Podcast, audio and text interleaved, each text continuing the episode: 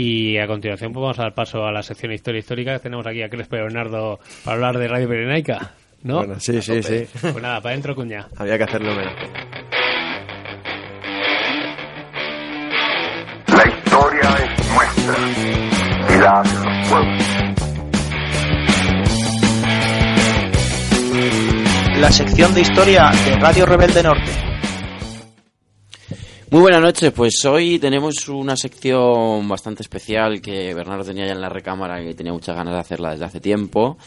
Y combina un poco, eh, bueno, la faceta histórica y también un poco periodística.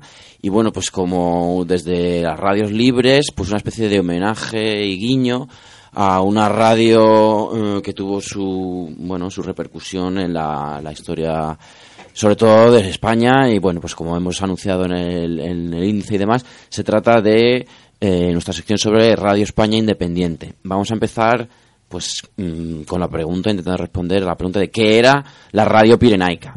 Bien, la Radio España Independiente, más conocida como Radio Pirenaica, fue una emisora creada por el PC durante la dictadura franquista como medio de información alternativa y propaganda en un momento en el que este partido y su actividad estaban prohibidos y perseguidos dentro de nuestras fronteras.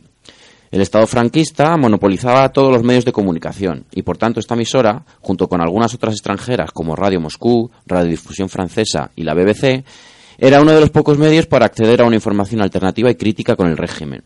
El calificativo de pirenaica se otorgó a la emisora para transmitir la idea de que las ondas venían de una fuente más cercana de lo que en realidad estaba. La creación de Radio Pirenaica data de 1941 y se debió a una iniciativa de la Comintern, la Tercera Internacional Comunista, como parte de un plan que dotaba de capacidad radiofónica e independiente eh, a los comunistas de, que estaban en los países colaboracionistas o bajo la ocupación nazi. Su primera directora fue Dolores Ibarruri y por aquel entonces tenía su sede en Moscú, poco después, debido a la invasión nazi de la URSS durante la Segunda Guerra Mundial, la emisora se trasladó a Baskiria, una república soviética próxima de los Urales. Volvería brevemente a la capital, a la capital rusa para en 1955 eh, fijar definitivamente su sede en Bucarest, Rumanía. Al contrario de lo que mucha gente eh, se pensaba, nunca emitió desde Praga. Esta radio operaría hasta la llegada de la democracia en España en 1977, fecha en la que retransmitió su último programa desde las Cortes, en Madrid. Para entonces, la ley Fraga permitió una mayor apertura a la libertad de expresión. Por otra parte, la creciente divergencia del Partido Comunista Rumano con respecto a Moscú y la estrategia de reconciliación seguida por Carrillo hicieron que Radio España Independiente dejara de emitir. La clandestinidad ya no tenía sentido cuando el PC había sido legaliz- legalizado.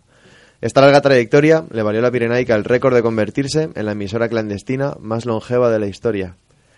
Habla Radio España, estación Pirenaica. Con esta muletilla y una sintonía que se, hacía ecos del himno de Riego, daban comienzos las retransmisiones de Radio Pirenaica. Sus contenidos diarios fueron siempre diversos y combativos. La Pirenaica tenía que emitir a través de cintas grabadas que denominaban cintas volantes, ya que cambiaban de frecuencia con objetivo de evitar las interferencias y boicots que hacía desde los aparatos de censura al régimen.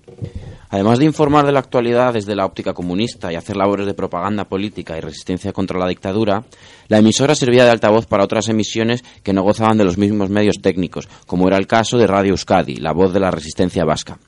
En su programación se podían encontrar, además de llamadas a la acción y a la resistencia en pos de un hipotético levantamiento antifranquista, convocatorias de huelga, así como denuncias de injusticias y arbitrariedad- arbitrariedades en pueblos y empresas. También había un espacio para la cultura. Se recitaban poemas de Miguel Hernández o Marco Sana. La música de la canción protesta sonaba en sus ondas y se podían escuchar entrevistas a personalidades de la talla de Rafael Alberti o, o Joan Manuel Serrat. Entre sus dirigentes estaban la Pasionaria o Santiago Carrillo, pero de igual modo se pudieron escuchar los testimonios y cartas de emigrantes, asociaciones vecinales, estudiantes y todo tipo de disidentes. Como muestra de esta diversidad, podemos destacar un par de programas muy interesantes. El primero de ellos se conocía como Antena de Burgos, un espacio creado enteramente por reclusos de la trágicamente famosa prisión burgalesa, centro de internamiento de- condiciones infrahumanas, donde se encarcelaba principalmente a presos políticos antifranquistas. A través de los medios más inverosímiles, los prisioneros hacían llegar noticias sobre sus biografías, su vida cotidiana, la represión y, y los perpetradores de la misma. Otro programa pionero fue Página de la Mujer, una emisión feminista en la que se hablaba de importantes logros de mujeres, como Valentina Tereskova, la primera cosmonauta soviética.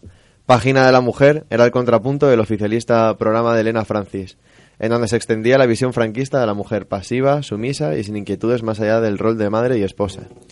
La misma pervivencia de Radio Pirenaica fue prueba de la demanda que tenía en España, aunque no se puede conocer sus índi- índices de audiencia.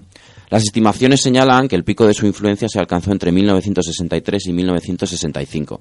A partir de ese momento, su éxito fue decreciendo de manera paulatina, entre otras cosas porque ya aparecía en otros canales de desinformación que resultaban más dinámicos. A pesar de su fama de exagerada y demagógica, Radio España Independiente contribuyó a la concienciación, a la denuncia y a la lucha antifranquista. La mera escucha de sus emisiones, a la que llamaban Radio Verdad, era un acto de resistencia, puesto que los oyentes corrían el peligro de ser denunciados. Por esa razón, era frecuente que la escucha fuera también clandestina, a un volumen muy bajo o con todo tipo de sordinas, manta en la cabeza incluida, para que el eco de la radio no la escuchara al vecino, como hacía mi abuelo. Actualmente, menos mal, no tenemos que emitir desde la clandestinidad, pero la actualidad alternativa e independiente todavía tiene que sortear obstáculos para abrirse paso entre las vías de la desinformación y la infoxicación. Por eso desde Radio Rebelde Norte nos sentimos herederos de la Pirenaica y queremos recoger su legado de reivindicación y contracultura. Los ecos del ayer pirenaico seguirán hoy y mañana en vuestros ordenadores y en vuestras eh, emisoras de radio. Hasta la próxima, rebeldes.